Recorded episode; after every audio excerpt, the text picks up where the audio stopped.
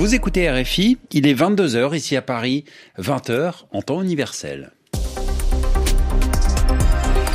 Romain Ozoui. Bonsoir à tous, bienvenue dans votre journal en français facile, présenté ce soir en compagnie de Mehdi Medeb. Bonsoir Mehdi. Bonsoir Romain, bonsoir à tous. Et à la une ce soir, les États-Unis et Israël unis face à l'Iran. C'était la deuxième journée de la visite de Joe Biden en Israël aujourd'hui.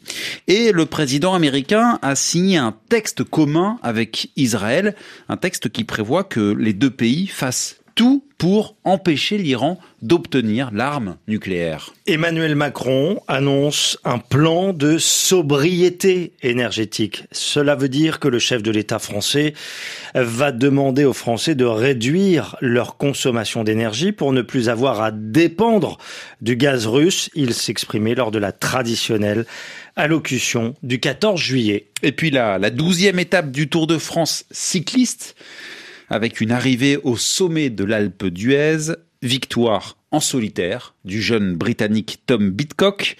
Pas de changement au classement général. Le Danois Jonas Vingegaard conserve son maillot jaune. Le journal en français facile. Joe Biden poursuit donc sa tournée au Proche-Orient. Oui, deuxième journée en Israël aujourd'hui pour le président américain.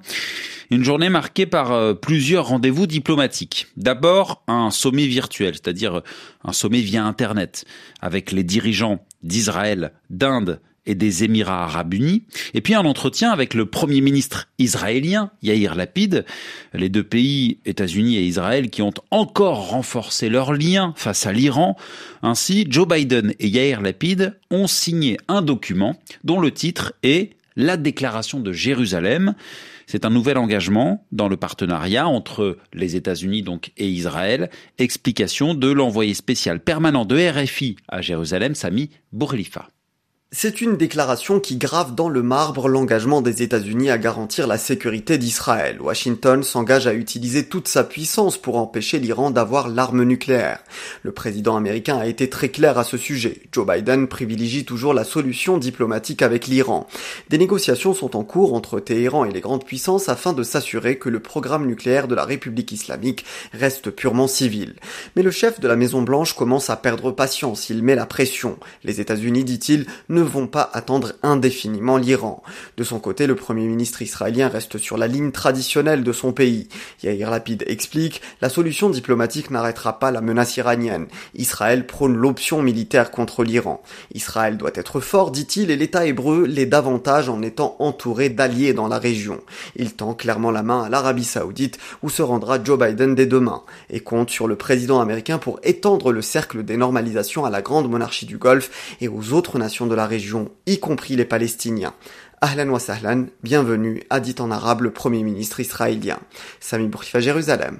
RFI. Et demain, avant de se rendre donc en Arabie Saoudite, Joe Biden s'entretiendra avec le président de l'autorité palestinienne, Mahmoud Abbas. Situation politique confuse ce soir en Italie. Oui, le Premier ministre Mario Draghi a présenté sa démission, mais cette démission n'a pas été acceptée par le président Sergio Mattarella.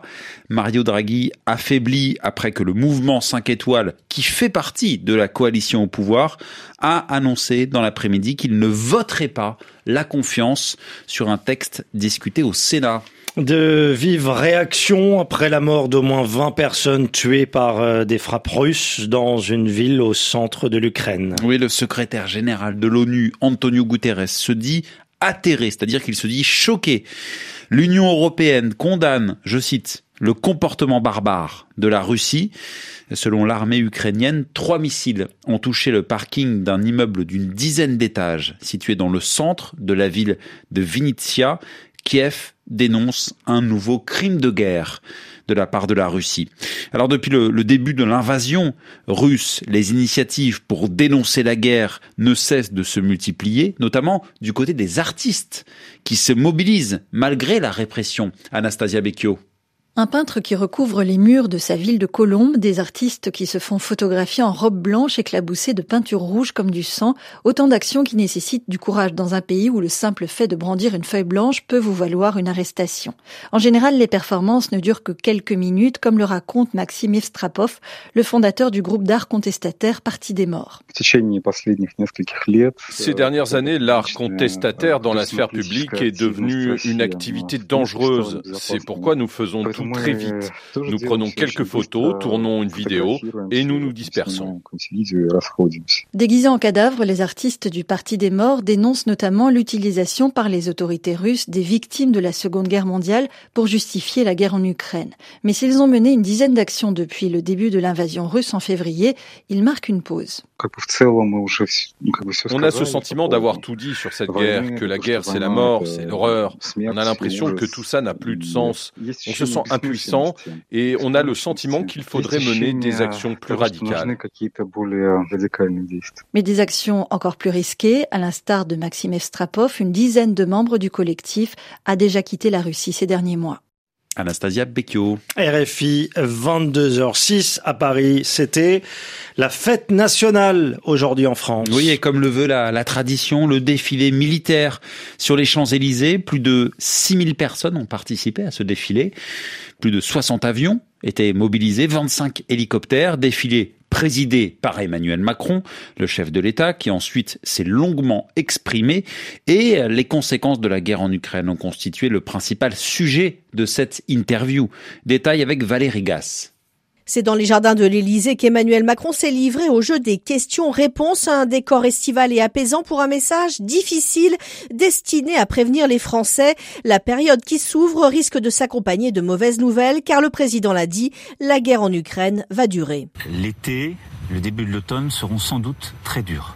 Nous devons aujourd'hui nous préparer à un scénario où il nous faut nous passer en totalité du gaz russe. Des prix de l'énergie qui risquent d'augmenter encore avec peut-être des risques de coupure. Le premier objectif d'Emmanuel Macron avec cette interview du 14 juillet était donc de dire une vérité difficile à entendre aux Français, mais aussi de leur montrer qu'il était aux manettes et qu'il avait des solutions, diversifier les approvisionnements, faire des stocks, mais aussi aller vers plus de sobriété, autrement dit, consommer moins d'énergie. On va construire un plan, on va d'abord essayer bah, de faire attention collectivement le soir euh, aux éclairages. C'est la chasse au gaspillage énergétique. C'est très bon pour le climat. Lier les deux enjeux sobriété et transition climatique hein, et en même temps macronien pour mieux faire accepter les efforts, des efforts que l'État va accompagner de moins en moins. On va aller vers des mécanismes qui d'abord vont plus cibler les gens qui en ont le plus besoin. Emmanuel Macron a annoncé qu'il fermait le robinet des aides indifférenciées et le président français qui a également évoqué euh, les réformes à venir. D'abord la réforme du travail,